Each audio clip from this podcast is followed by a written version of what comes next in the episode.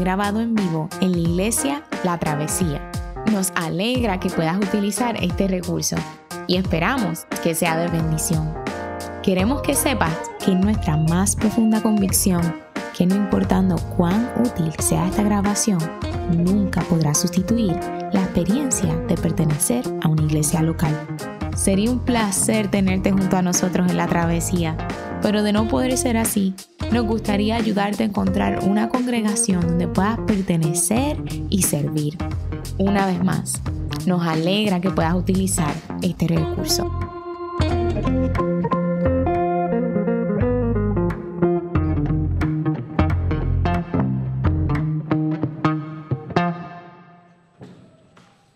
Amén. Dios les bendiga. Buen día.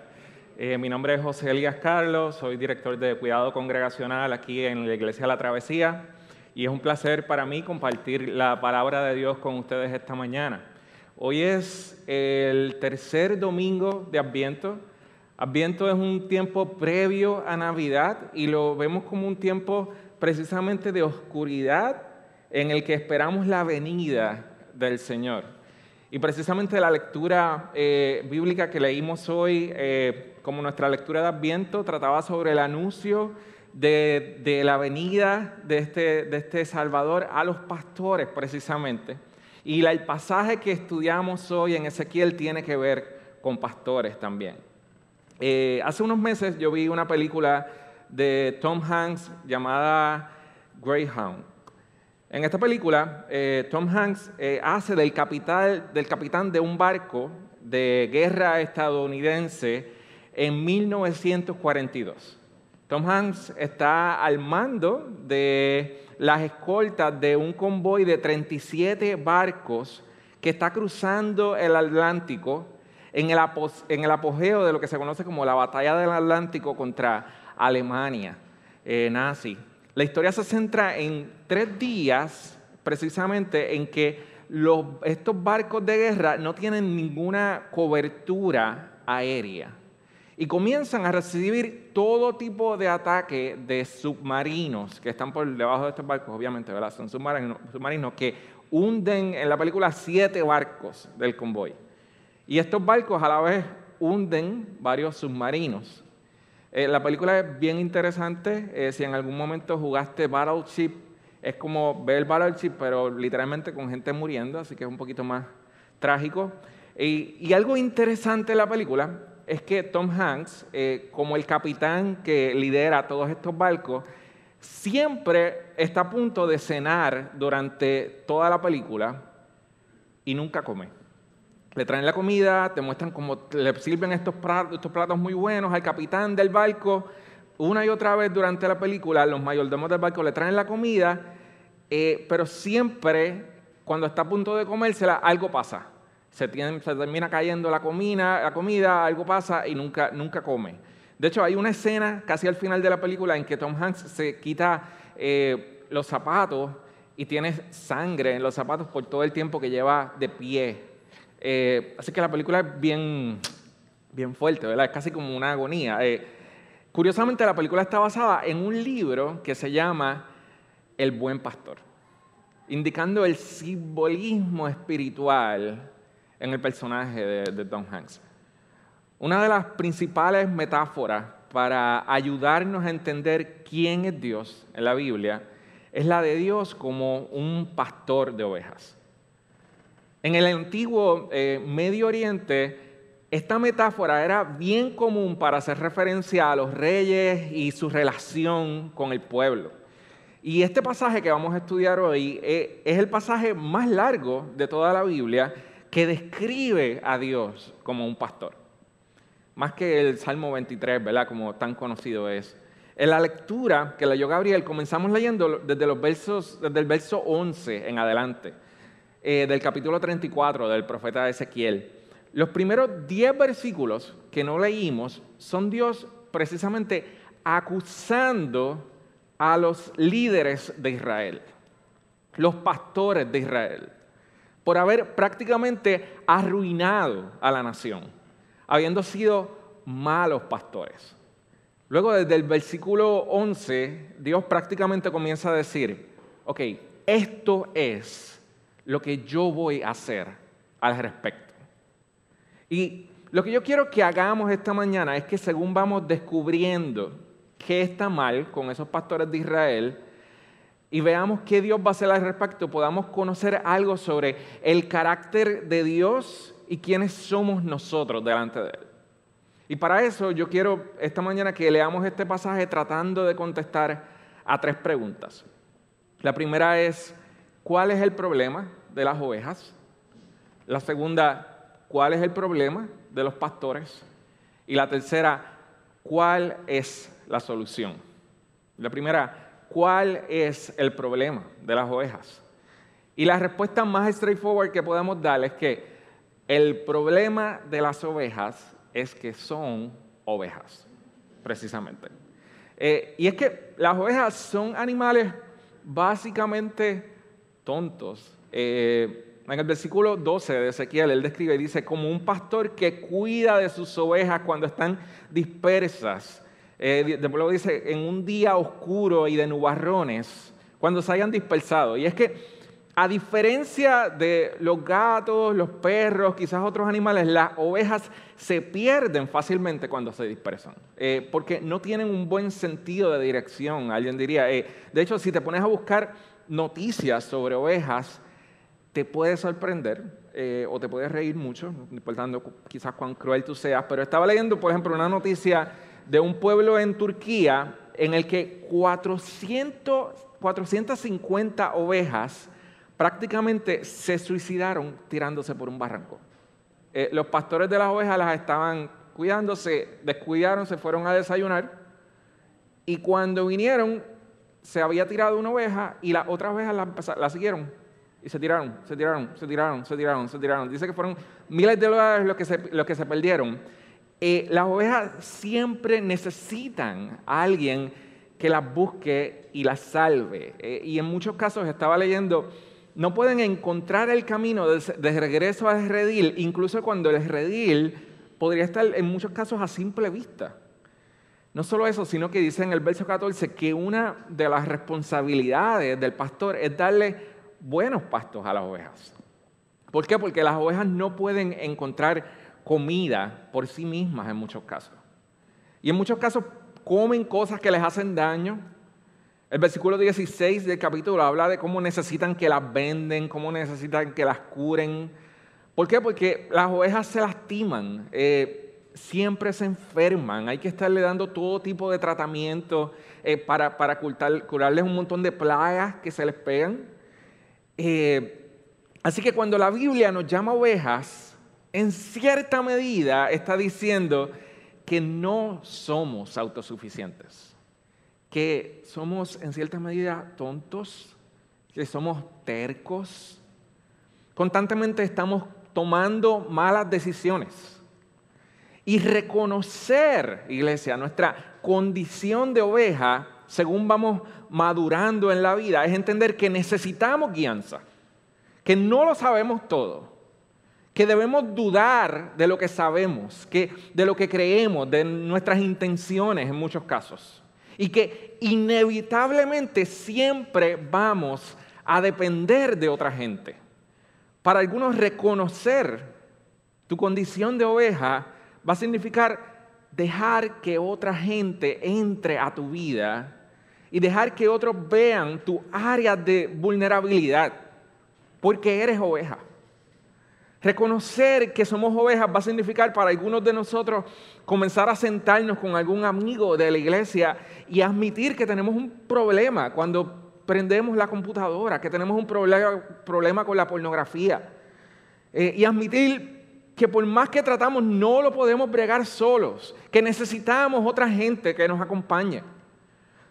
Para otros de nosotros, reconocer nuestra condición de oveja va a significar admitir que luchamos con frustración, que luchamos con el mal carácter. Y aunque a veces tratamos de pintarlo como estrés o como problema, un problema de nuestro entorno, es un problema de nuestro corazón, es un problema de frustraciones en nosotros.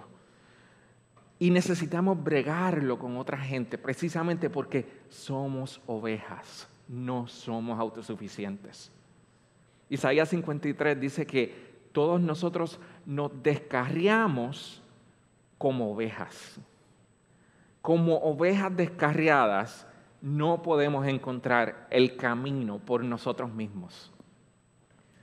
En la Odisea de Homero eh, se narra la historia de Ulises.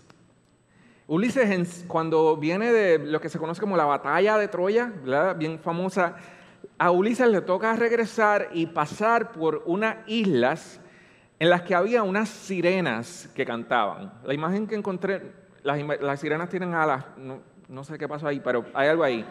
Pero él le toca volver y, hay unas sirenas que cantan en una, una, isla, ¿verdad? Y los hombres que escuchaban el canto de estas sirenas se volvían locos, chocaban sus barcos contra las rocas y se hundían. Así que Ulises, que es el capitán del barco, y reconociendo que es probable que él mismo se vuelva loco, se ata él mismo al mastil del barco. Le pide que lo aten y, les pide a los marineros que se tapen los oídos y no importando lo que lo escuchen decir a él o cuánto le escuchen rogar que se paren para que se acerquen a la sirena, que ellos mantengan el rumbo del barco. Es decir, Ulises cede el control de la, embarcación y les dice, no importando cuánto yo diga que nos acerquemos a las sirenas, no me hagan caso. Y se hace dependiente de otros, porque reconoce que Él no es confiable. Y esta, esta metáfora es poderosa para nosotros, iglesia, porque nosotros como gente moderna no soportamos la idea de ponernos bajo la autoridad de otras personas. Entender que somos ovejas es entender que no nos vamos a apartar del camino. Y porque reconocemos nuestras tendencias, necesitamos dejarnos guiar. Ahora, ¿quién nos va a guiar? ¿Qué tipo de dirección necesitamos? Y aquí vamos a la segunda pregunta que, la profecía de, Ezequiel trata de contestar y es, ¿cuál es el problema con los pastores de estas ovejas? ¿Cuál es el problema con los pastores de estas ovejas? ¿Qué tienen estos líderes humanos que los hace inadecuados para liderar estas ovejas? La Biblia nos habla sobre cómo Dios ha establecido las instituciones eh, humanas de la familia, de la iglesia, del Estado. Y cada institución que Dios ha creado es una estructura de autoridad y Dios espera que nos movamos en estas estructuras de autoridad. Pero la palabra de Dios también reconoce que, como decíamos hace unas semanas, en un mundo caído las cosas no son siempre como deberían ser. Eh, siempre va a existir una crisis de liderazgo en estas estructuras de autoridad. Y lo que nos está diciendo este pasaje de Ezequiel 34 es que los pastores de Israel, tanto los líderes religiosos como los líderes civiles, habían fallado por completo en cuidar a sus ovejas como deberían. Por ejemplo, el principio del capítulo, en el verso 2, dice, Dios dice, ay de ustedes, pastores de Israel, que solo se cuidan a sí mismos. ¿Acaso los pastores no deben cuidar al rebaño? Los líderes que deberían estar cuidando al rebaño solo se están cuidando a sí mismos. Y luego viene el verso 4 y él les dice, no, no fortalecen a la oveja débil, no cuidan em, de la enferma, ni curan a la herida, no van por la descarriada, ni buscan a la perdida. Al contrario, tratan al rebaño con crueldad y violencia. Y finalmente, dice en el versículo 10, así dice el Señor omnipotente, yo estoy en contra de mis pastores y yo le pediré cuenta de mi rebaño. Yo quiero que miremos que eh, eh, Él nos está mostrando que los pastores, lo que los pastores están haciendo mal. Nos está dando un mapa de lo que es un buen liderazgo al decirnos lo que ellos, lo que ellos están haciendo mal. Primero, el problema de base que nos dice el verso 2 es que un buen líder debe estar más preocupado por el bienestar de aquellos a quien está liderando que su propio bienestar. Un buen líder tiene un corazón de siervo. Dice en el verso 2, hay de ustedes pastores de Israel que solo se cuidan a ustedes mismos. Es decir, en el corazón de un mal líder hay un deseo egoísta de cómo él debe ser servido por la posición que está tomando. Y lo segundo que nos dice el versículo 4 es que por estos deseos egoístas que tienen estos líderes, el líder se hace ciego a las necesidades básicas de aquellos a los que está liderando. Es negligente, es abusivo. Dice en el verso 4, no fortalecen a la oveja débil, no cuidan de la enferma, ni curan a la herida. Al contrario, tratan al rebaño con crueldad, tratan al rebaño con violencia. Es decir, el líder ha dejado de ser un pacificador y deja de cuidar a aquellos a los que lidera. En primer lugar, porque hay un problema de base con sus motivaciones. Ahora, habiendo dicho todo eso, no estamos teniendo una crisis de liderazgo en nuestra sociedad. ¿Cómo deberíamos nosotros como cristianos estar reflexionando sobre esto? Muchos de nosotros aquí somos maestros, somos, dirigimos algún, algún tipo de negocio, dirigimos, tenemos pacientes a nuestro cargo, inclusive trabajamos con clientes. Y yo pienso leer este verso 10 del capítulo, que Dios le dice, yo le voy a pedir cuentas a los pastores de ovejas por mis ovejas nos debe dar el miedo, nos debe dar el temor.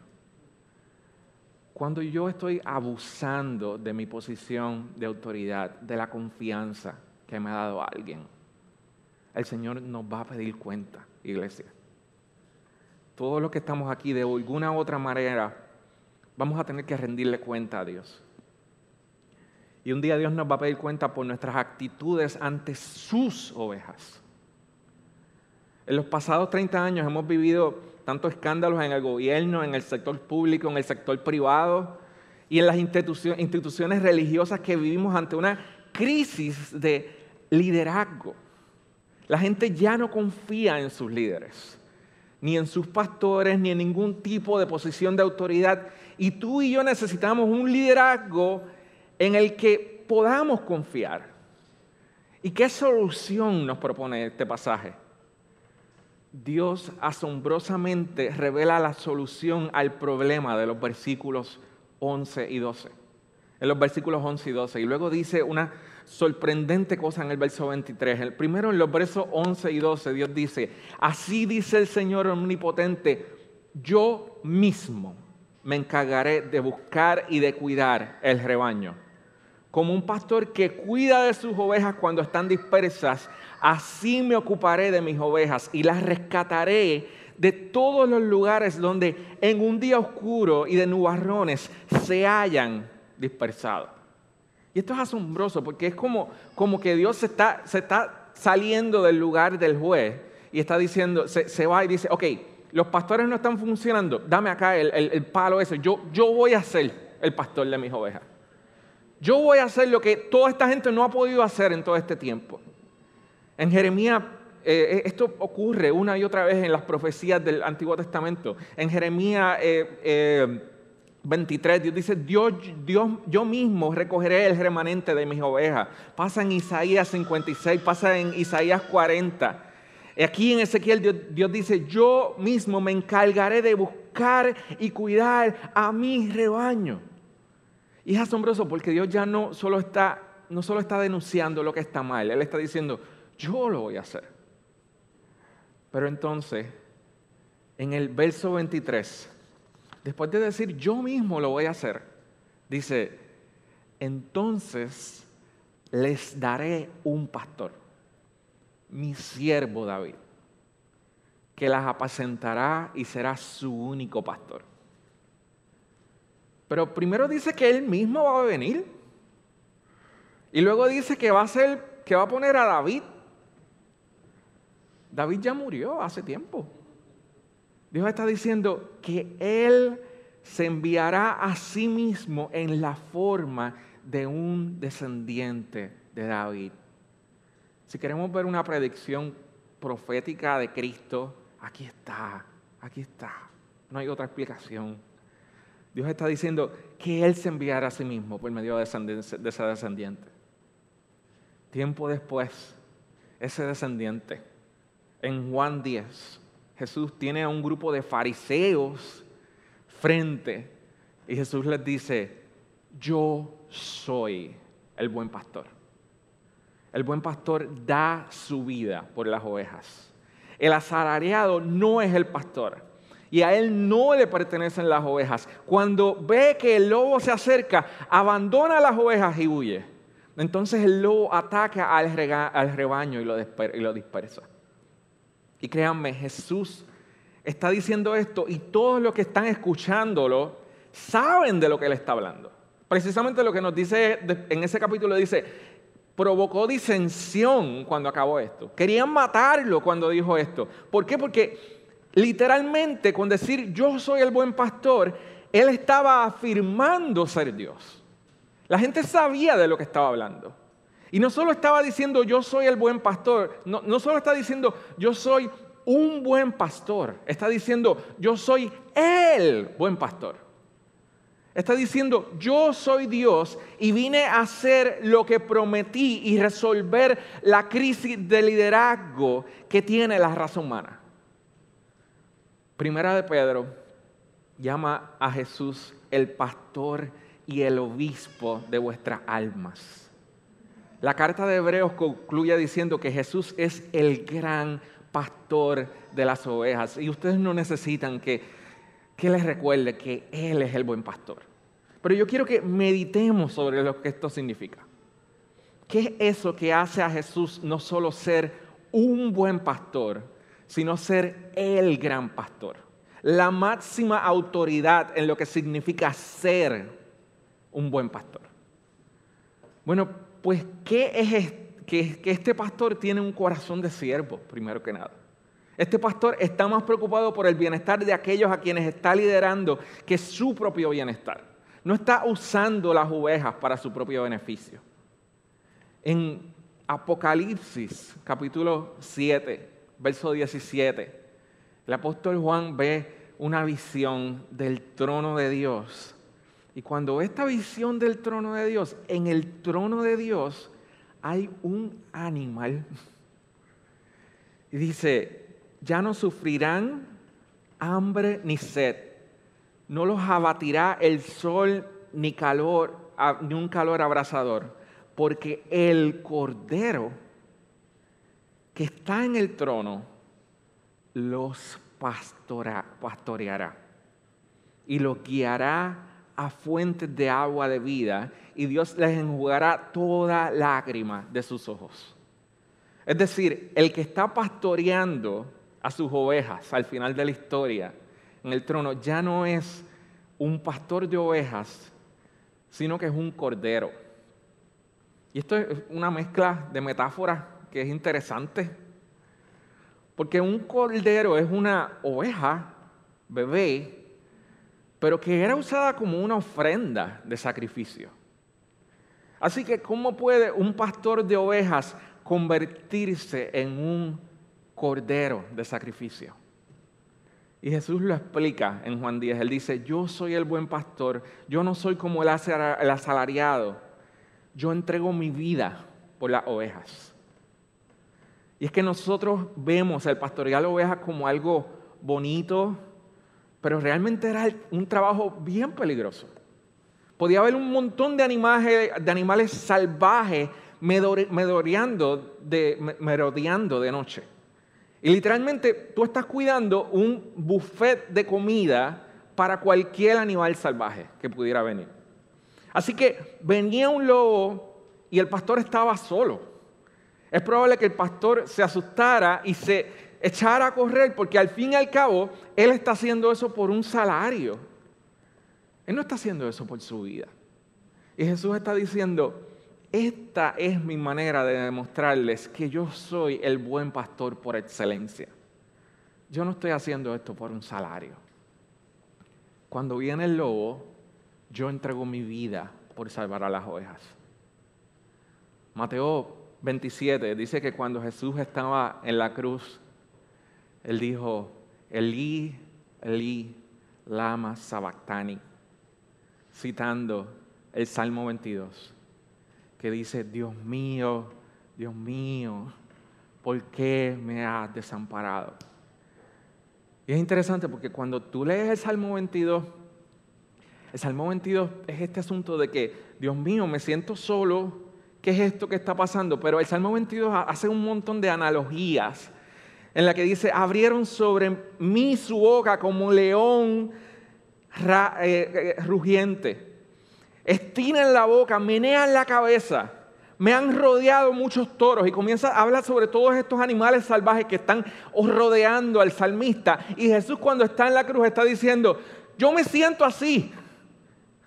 Y yo te pregunto, ¿tú no te has sentido así en algún momento? Es como una descripción que da la Biblia sobre el pecado, sobre la culpa, sobre ser accesado por el pecado. Es como si fuera una bestia salvaje que nos está acechando. En, Génesis 4, cuando, cuando Caín eh, está pensando en matar a Abel, Dios le habla a Caín y le dice, cuidado, el pecado te acecha como una fiera que quiere atraparte. Tú y yo hemos sentido eso. Y la palabra de Dios está haciendo una radiografía del efecto del pecado y la culpa para destruirnos, para atraparnos, para destrozarnos. Es decir, yo solo me voy a permitir ese poquito de rencor, yo solo me voy a permitir ese poquito de no perdonar. Yo solo me voy a permitir esa pequeña mentira y el pecado nos atrapa y el pecado, el pecado nos destroza. Porque el pecado es un depredador. La culpa es un depredador. Y ante el desastre del pecado para destruirnos, Jesús nos dice, nadie más puede salvarte de tu pecado, solo yo. Yo puedo hacer lo que ninguno, ningún otro pastor de ovejas puede haber hecho, porque yo estuve ahí porque yo experimenté ser acechado por el pecado.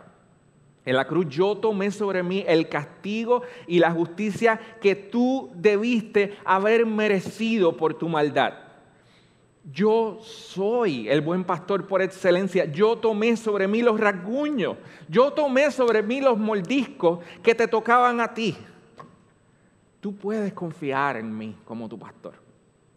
Juan dice, el buen pastor su vida da por las ovejas. Yo quiero acabar hoy haciendo unas aplicaciones cortas de acuerdo a, esto que hemos dicho. Y la primera es reconocer que vivimos en una sociedad que menosprecia cualquier noción de autoridad. No queremos que nadie nos diga cómo vivir en nuestras vidas. Pero si tenemos un buen pastor, Él tiene autoridad para decirnos qué hacer con nuestra vida. Él tiene los méritos para decirnos qué hacer con nuestra vida. Y no podemos solo vivir nuestra vida como nos dé la gana. Él demanda que lo hagamos a Él dueño y Señor de nuestra vida, porque Él es el buen pastor. Confiar en Jesús como tu pastor es algo más que confiar en Jesús como tu jefe. Las ovejas se mueren sin su pastor. Dependen de él. A tal grado que aprenden a conocer la voz del pastor. Si Jesús es nuestro pastor, nuestra rutina de oración debe demostrar absoluta dependencia de Él en todo lo que hacemos. debe demostrar que yo dependo de Él para todo lo que voy a hacer en mi día. La segunda aplicación es que si es cierto que nosotros somos ovejas que necesitan ser pastoreadas, es importante pertenecer a una iglesia y comprometerte con ella. Hebreos 13 y 17 dice, obedezcan a sus dirigentes y sométanse a ellos, pues cuidan de ustedes como quienes tienen que rendir cuentas obedézcanlos a fin de que ellos cumplan su tarea con alegría y sin quejarse, pues el quejarse no les trae ningún provecho. Este pasaje no significa que no haya iglesias que sean abusivas. Sí las hay. Pero es importante que tú encuentres líderes que se sometan al buen pastor y no sean tiranos. Nuestra iglesia está liderada, liderada por hombres y mujeres que tratan de encarnar a Jesús en esto. Y a veces no vamos a ser perfectos en eso. No confíes, perdónanos cuando no lo somos. Pero es importante que seamos parte de una comunidad que se somete a Cristo. La última es que como ovejas no siempre vamos a entender el trato de Dios como nuestro pastor. Hace un tiempo yo estaba viendo un video sobre el tratamiento que le dan a las ovejas para, para sacarle la, todas las, las como y las garrapatas que se le pegan. Y era fuerte literalmente las pasan por, era como un túnel y, como con, con, con, una, con un tratamiento fuerte. Y tú ves a la oveja llorando, era como, ¡ah! Era bien fuerte. Y, y, tú miras eso y tú, tú dices, wow, qué, buen pastor están siendo esta gente. Tú dices, la oveja no entiende de lo que las están salvando. Las ovejas no entienden. Tú y yo muchas veces no vamos a entender por qué pasan cosas. Eh, no vamos a entenderlo. Y, y, lo único que nos queda es ir a la palabra y decir, Señor, tú eres mi buen pastor. Aunque yo no entienda, tú estás viendo más de lo que yo puedo ver. Yo puedo confiar en ti como mi buen pastor. Hace, a, mí me gusta mucho una canción de, un cantante colombiano que se llama, se llama Santiago Benavides. Es una canción como de niño, es una canción media graciosa. Y Santiago Benavides dice en esa canción, dice, tardé en darme cuenta más de la cuenta, pero no hubo dudas cuando peludas me miré las patas y me vi la cara con esta mirada sofisticada. Pero con tanta evidencia tuve que admitir que era cosa cierta. Yo soy una oveja. Dios me hizo oveja. Luego dice, me cuesta de rato la dieta de pasto y andar en rebaño hasta para el baño. Pero estoy feliz de saber por fin quién soy y por qué estoy aquí. Y luego dice, yo soy una oveja. Dios me hizo oveja. Y aunque el ego duela, Dios me quiere así. Yo soy una oveja y como toda oveja, en todo dependo del pastor para vivir. Ser una oveja es admitir nuestra dependencia, es admitir nuestra insuficiencia y dejar ser abrazados por la gracia de nuestro buen pastor. Podemos hacer eso. Amén. Padre nuestro, gracias porque no eres como los malos pastores, Dios. Gracias porque nos salvas de malos pastores, Dios. Gracias porque nos salvaste de malos pastores, Dios. Gracias porque la mayor muestra de tu amor es que tú viniste y te hiciste pastor, Señor y diste la vida por tus ovejas, Señor. Ya la diste y nosotros disfrutamos de eso, Dios. Buen pastor, queremos que nos enseñes como iglesia cómo ser un lugar donde pastorearnos unos a otros, Dios. Donde usamos la autoridad que tú le has dado a tu iglesia de una forma sacrificial, Señor. De una forma en la que nos servimos unos a otros, Señor. Señor, eh, donde nos cuidamos genuinamente, Dios. Queremos conocerte como nuestro pastor, como nuestro buen pastor, Señor, e imitarte en eso, Dios. En Jesús oramos. Amén.